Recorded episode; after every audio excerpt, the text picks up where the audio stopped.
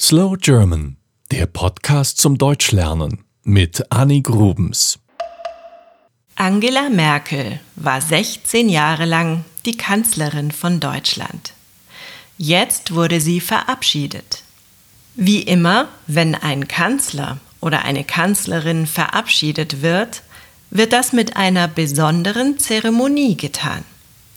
Diese Zeremonie heißt der große Zapfenstreich. Darüber möchte ich dir heute etwas erzählen. Fangen wir mal mit dem Wort Zapfenstreich an. Was bedeutet das? Dieses Wort ist sehr alt. Damit wurden sozusagen die Soldaten oder Söldner abends ins Bett geschickt. Nach dem Zapfenstreich sollten sie in ihrem Quartier bleiben, also nicht mehr draußen sein. Auch heute noch wird das Wort beim Militär verwendet. Wenn ein junger Mann oder eine junge Frau bei der Bundeswehr die Grundausbildung macht, dann ist der Zapfenstreich um 23 Uhr. Als Hintergrund kann man sagen, dass die Soldaten eben schlafen gehen sollten, anstatt zum Beispiel Alkohol zu trinken.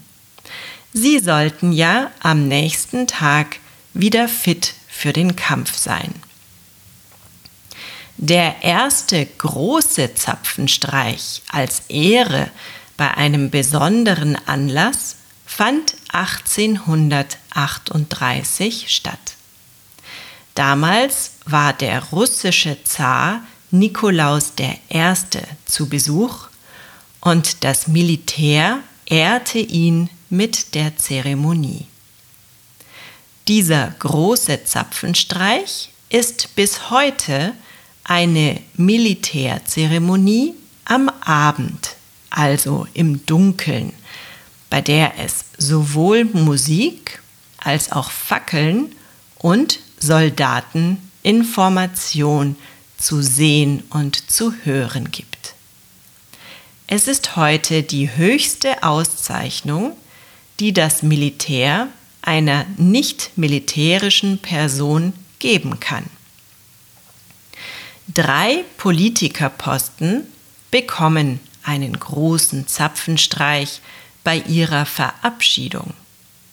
Die Bundeskanzlerin, der Bundespräsident und die Verteidigungsministerin. Aber natürlich bekommen auch wichtige Militärs wie Generäle eine derartige Verabschiedung. Die Zeremonie dauert ungefähr 20 Minuten und hat einen ganz genau festgelegten Ablauf. Am 2. Dezember 2021 wurde Angela Merkel in Berlin mit dem großen Zapfenstreich aus dem Amt verabschiedet. Die Zeremonie wurde natürlich im Fernsehen übertragen. Zunächst hielt Angela Merkel eine kleine Rede, in der es um ihre Zeit als Kanzlerin ging. Aber natürlich auch um die aktuelle Situation in der Pandemie. Sie hätte ihre Arbeit immer mit Fröhlichkeit im Herzen erledigt, sagte sie. Danach kam der Aufmarsch. Das bedeutet, dass die Soldaten zur Musik des Yorkschen Marsches von Ludwig van Beethoven auf den Platz kamen. Die Musik kam natürlich nicht vom Band, sondern wurde vom Musikchor der Bundeswehr und einem Spielmannszug live gespielt. Danach kamen drei Stücke, die sich Angela Merkel ausgesucht hatte. Du hast den Farbfilm vergessen von Nina Hagen, einer frühen deutschen Punk-Ikone, dann Für mich soll's rote Rosen regnen, das Hildegard Knef gesungen hatte, und am Schluss ein Kirchenlied. Es ist immer interessant, welche Lieder sich die scheidenden Kanzler aussuchen. Merkels Vorgänger Gerhard Schröder beispielsweise ließ die Blaskapelle My Way von Frank Sinatra spielen und Summertime von George Gershwin. Bei Helmut Kohl war es 1998 die Europahymne. Wegen der Pandemie waren weniger Gäste eingeladen als sonst. Die Gäste waren natürlich vor allem hochrangige Politiker und Politikerinnen. Sie saßen mit Abstand auf einer Tribüne und mit 2G waren also alle genesen oder geimpft und zusätzlich getestet. Soweit ich sehen konnte, trugen zudem alle eine Maske. Es war sehr kalt und windig, aber der Zapfenstreich dauert ja nicht lange. Nach den drei Liedern, die Angela Merkel sich ausgesucht hatte, folgten weitere festgelegte Stücke und dann natürlich die deutsche Nationalhymne.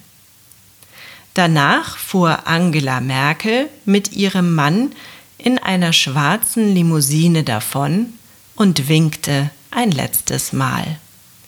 Sie ist 67 Jahre alt und geht jetzt nach turbulenten 16 Jahren im Amt in den wohlverdienten Ruhestand. Ein Wort noch zum Schluss. Am großen Zapfenstreich wird oft Kritik geübt. Militärparaden, wie andere Länder sie kennen, sind in Deutschland unüblich.